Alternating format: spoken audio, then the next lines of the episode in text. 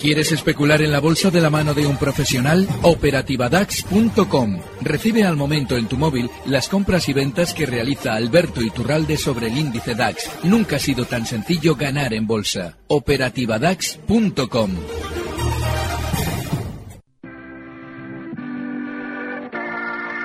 91 533 1851. Las claves de la jornada, las oportunidades de inversión, las mejores recomendaciones, valores para compra, para venta, la pizarra, IBEX 35, DAX Setra, SP 500. No dude en llamarnos. 91 533 1851. Consultorio de bolsa en cierre de mercados en su día también le pregunté, o me acuerdo que le pregunté un día a Alberto Iturralde cuáles habían sido un poco sus maestros, ¿no? O sus, o sus guías en este mundillo del análisis técnico. Antes estábamos hablando de copiar. ¿En el análisis técnico también hay mucho copiador?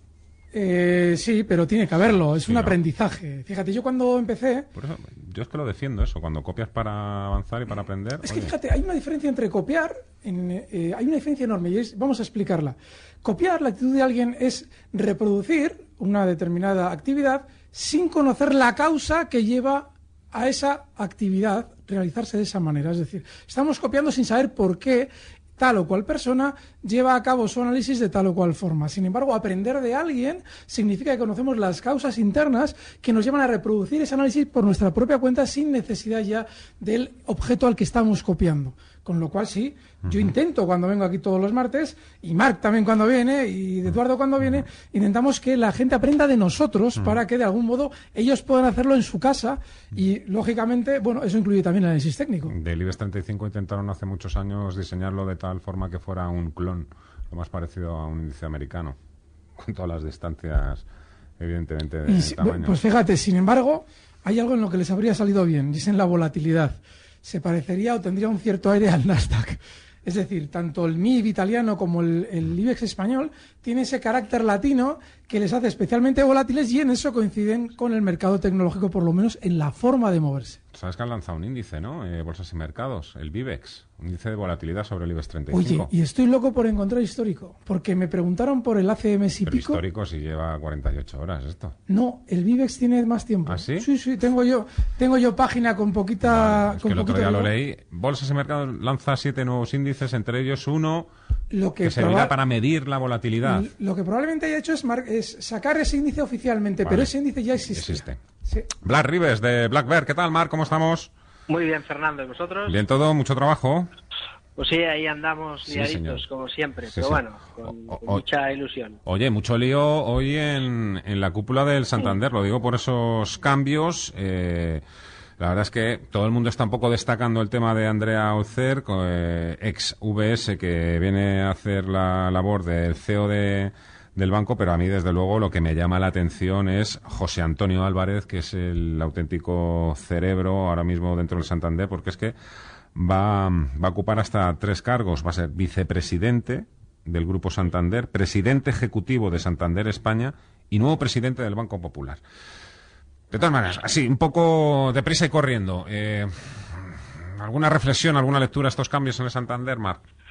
A ver, todavía no nos ha dado tiempo. La verdad es que es, eh, bueno, es un poco sorprendente todos estos cambios que hay, porque normalmente cuando las cosas van bien tampoco necesitas hacer muchos cambios, ¿no? Pero también es cierto que a veces va bien dinamizar la, mm. la empresa con nuevo, nuevas ideas, nuevo talento, quizás un cambio para ir reestructurando y amoldando un poco el Santander a la figura de, de, Ana Botín.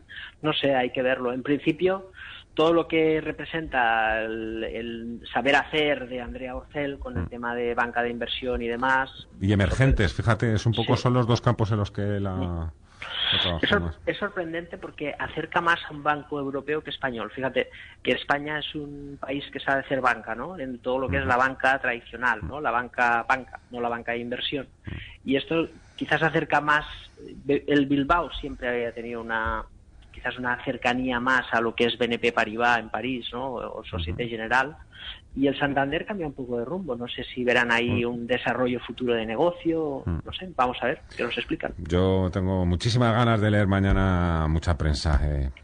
Sabemos que italianos hay muchos CEOs, pero en las teles, pero los bancos de momento todavía no habían desembarcado.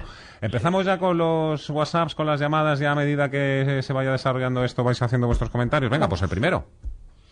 Hola, buenas tardes. Mira, esta consulta es para, para el consultorio de bolsa de esta tarde. Creo que está, como siempre, don Alberto Iturralde. Es simplemente hacer una consulta. Eh, tengo una duda con Safran, que las tengo a 107 y si usted me pudiera decir eh, precio de salida. ¿Y qué hago con SAP a 104?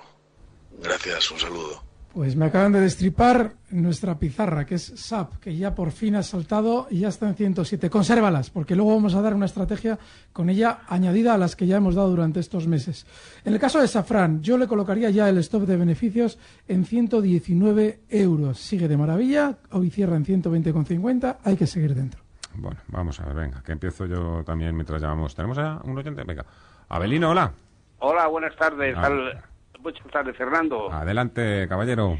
Bueno, en primer lugar, mi felicitación por ese programa que llevas tan magníficamente, ¿eh? Muchas gracias, hombre. Tengo 87 castañas, 87 tacos, vamos. bueno, al grano, mi pregunta. Mi pregunta es la siguiente.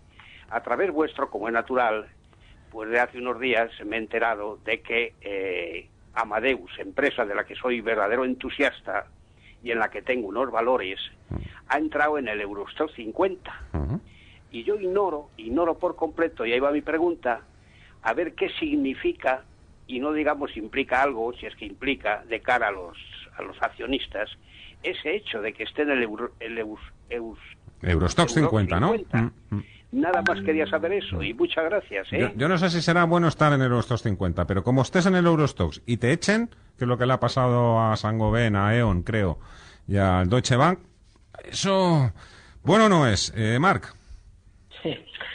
para nada, porque eso implica que todos los fondos índices pues empiezan a soltar lastre, ¿no? Eh, pero bueno, cuando entra tampoco es una buena noticia.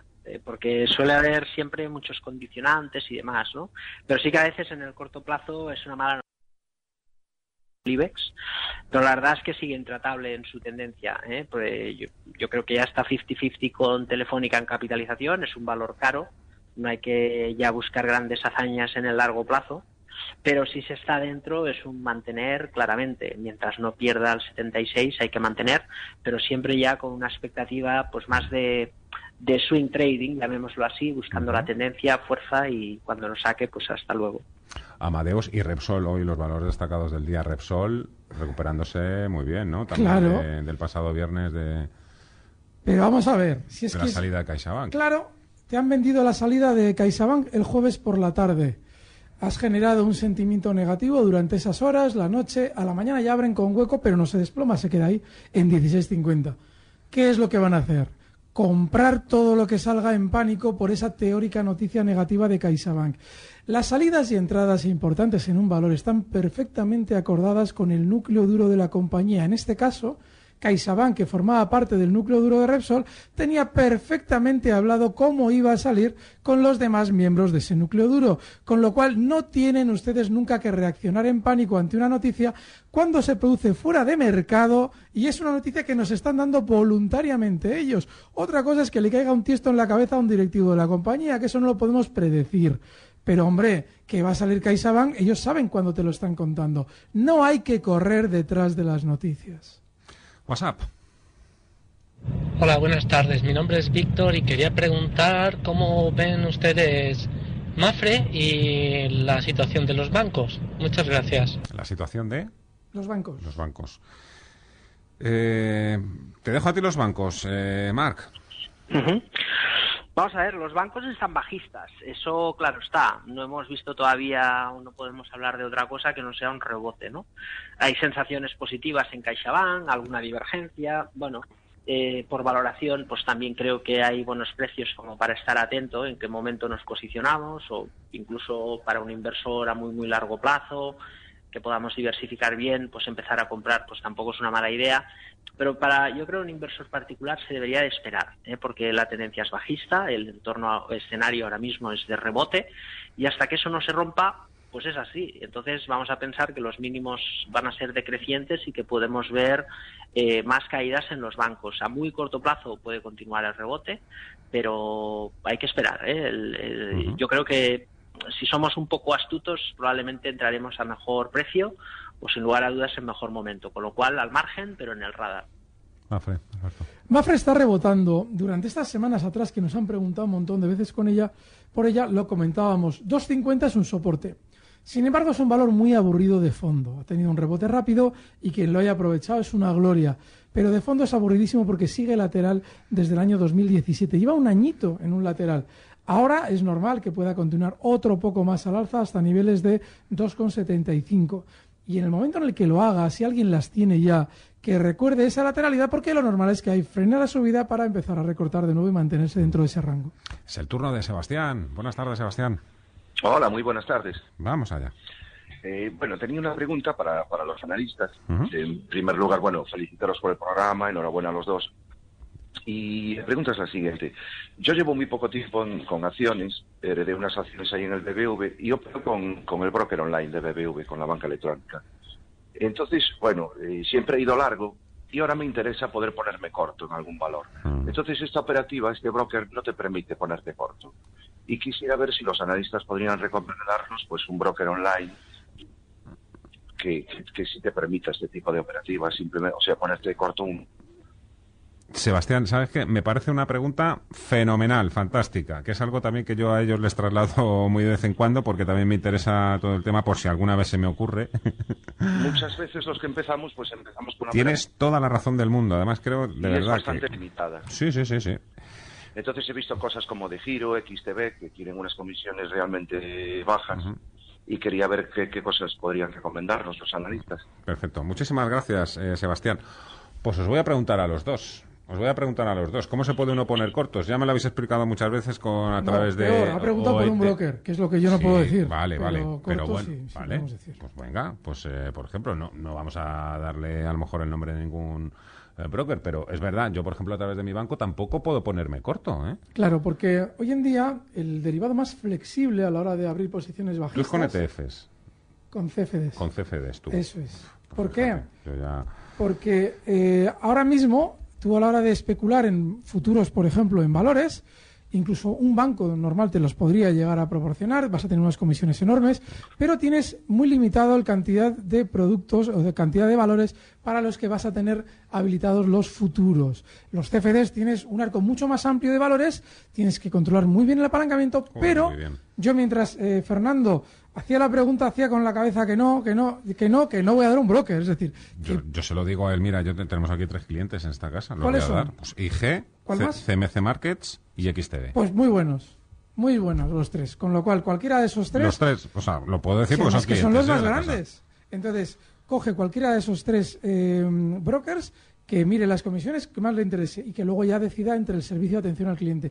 Pero desgraciadamente el único derivado que le da suficiente flexibilidad y amplitud para ponerse corto es el CFD, salvo que Mark tenga otro criterio distinto. Mark. Lo que no sabe Don Iturralde es que nosotros ahora somos una agencia, un broker. Nosotros ofrecemos acciones en corto. Pero que no sois clientes de esta casa todavía, Mark. bueno, bueno, todo se andará. Ah, vale, vale. Somos pequeñitos. Pero nosotros lo podemos hacer perfectamente. O sea que le invito a, que lo pueda contrastar. pues ahí tiene Sebastián, Black también. ¿eh? Hago una pausita. Venga, ¿ves? Es que yo también tengo que hacer caja, a ver si sale algún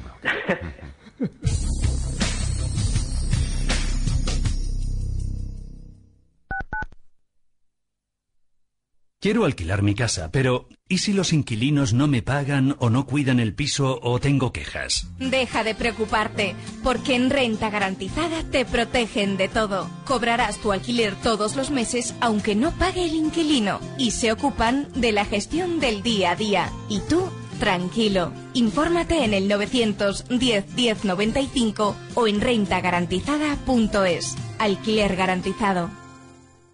Regresan las conferencias financieras al Club de Amigos de Intereconomía. El próximo miércoles 3 de octubre a las seis y media de la tarde, Pablo García, director de la primera casa independiente de análisis bursátil europeo, Divacons Alpha Value, nos expondrá la situación actual de los mercados y la estrategia de carteras. Además, presentará el Diario de Mercados, disponible para el Club de Amigos de Intereconomía y la Escuela de Finanzas. No te lo pierdas. Reserva ya tu plaza en el 91 616 24 64 o escribiendo a club@intereconomía.eu. Abre los ojos y asómate al futuro de las pensiones. Es un debate que interesa y preocupa a mayores y también a jóvenes. ¿Está el sistema actual en peligro? ¿Qué proponen los partidos políticos? ¿Y qué soluciones aportan los economistas? Próximo miércoles en Capital Intereconomía. Especial Plan de Pensiones, con el patrocinio de MedLife y la colaboración de Santa Lucía, CNP Partners y Renta 4. Nosotras en la onda. Un espacio actual con diversos temas relacionados con nosotras donde se unen el diálogo, la sensatez y la buena música. Los sábados de 12 a 12 y media de la noche, aquí, en Radio Intereconomía. Os esperamos. Nosotras en la onda.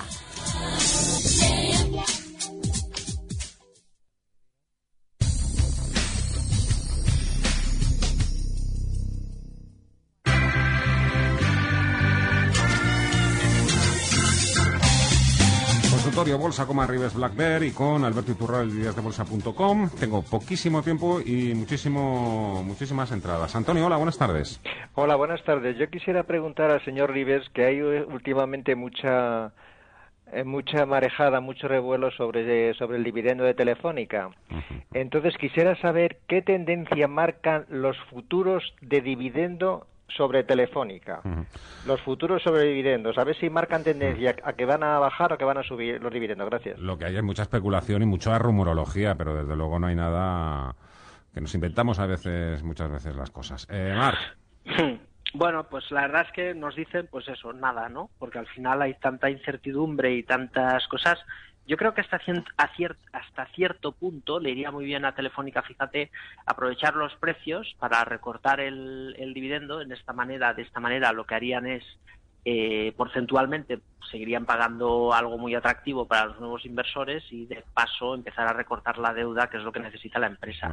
Al primero que en el Consejo de Administración de esa idea le cortan la mano, Marc. Lo sé, pero a veces quizás al Bilbao o a la Caixa no, no, les, no les sonaría mal la idea, mm, ¿sabes? Porque mm. eh, necesita algo telefónica. Quizás quizás eh, la venta esta se especula de Centroamérica y México le puede venir muy bien, pero hay un detalle ya que pregunta el oyente, fíjate que si valoras por los precios que suenan 2.600 millones las dos divisiones de Centroamérica y México, ojo que significa valorar Telefónica en 83.000 millones de euros y ahora capitalizan 35.000 millones de euros. ¿eh? ¿eh? Sería una buena noticia porque implica esos 12-13 euros que pensamos que puede valer Telefónica en una situación normal. Una buena noticia si eso pasa. Vamos a ver si por fin eh, llega un poco de alegría en Telefónica. WhatsApp. Hola, buenas tardes. Eh, me gustaría que me analizaran Solaria desde el punto de vista técnico, a ver cómo la ven a medio plazo. Muchas gracias. Muchísimas gracias a usted, caballero. A ver, es un valor peligrosísimo. Siempre explicamos el historial delictivo de este precio que supo dejar a muchísima gente enganchada en el año 2007 desde zonas de 23.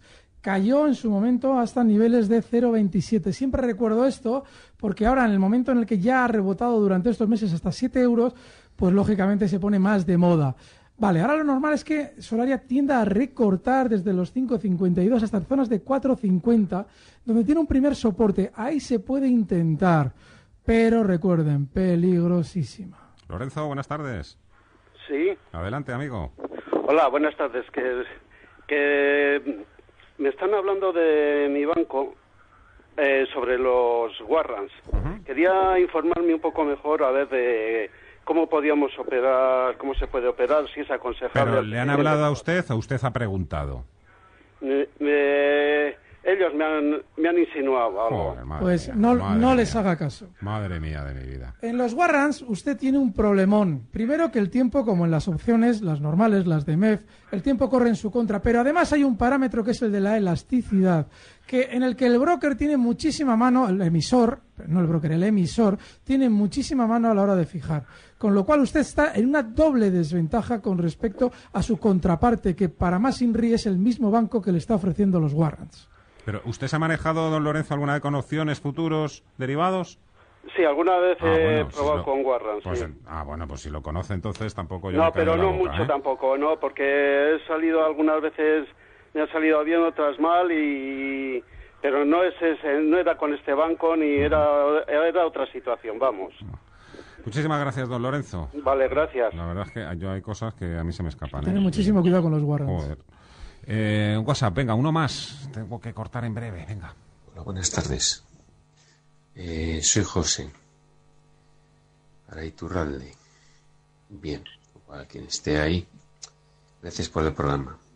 Bien, estoy pensando que, he pensado, así por encima, en, en Estados Unidos hay elecciones ahora en noviembre, ¿no?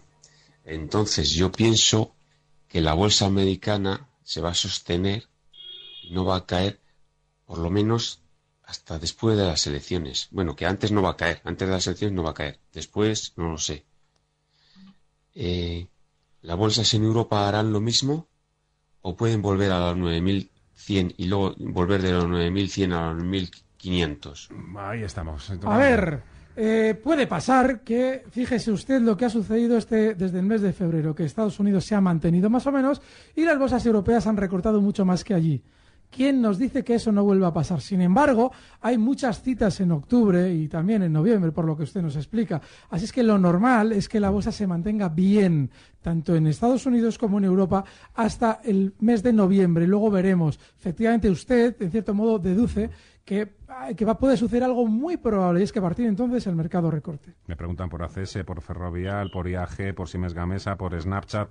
La verdad es que os pido disculpas a todos porque hoy eh, tenemos menos tiempo de, de lo normal, así que estas preguntas me las voy a tener que llevar eh, el jueves. Pero sí, eh, me da tiempo a una pizarra, venga. La pizarra. Marc, empezamos contigo.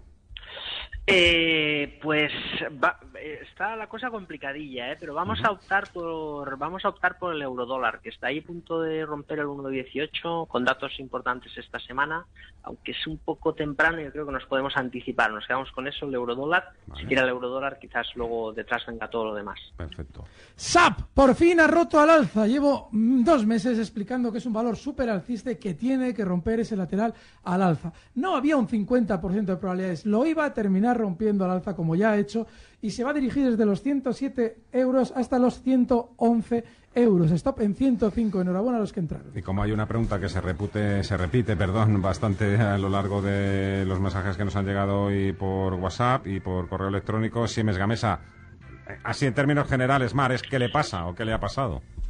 Bueno, la verdad es que eh, es un valor extremadamente volátil en las últimas semanas, pero esa pérdida de 11.30 y ese fallo en la hora de formar máximos, muy negativo. El valor ahora mismo está débil y bajista, por lo tanto hay que ir con mucho cuidado porque la vuelta a mínimos pues es una posibilidad.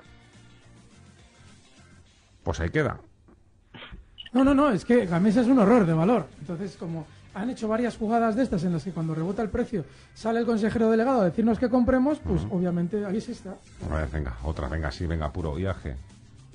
Eh, me has pillado totalmente. ¿Sí? ¿Lo Sí, sí, sí, cerrado? sí, sí, no, no, no, pero te lo abro ya, está ya. A ver. A ver, lleva durante meses haciendo un lateral en esa zona que marcaba máximos justo de 8 euros por abajo y 7,50.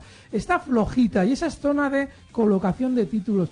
Último stop para quien está en 7,35. Eh, sigo apurando. Snapchat, eh, un oyente las tiene comprada a 24 dólares. Dice que ahora está a 9. Salgo, invierto en otra acción. ¿Aguanto arriesgando la pérdida?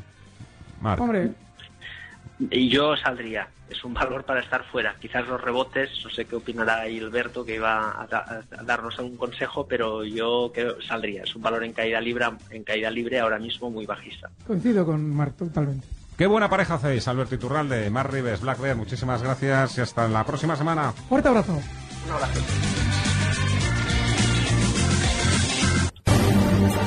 Recibe al momento las operaciones de Alberto Iturralde vía SMS en tu móvil. Operativa DAX.com.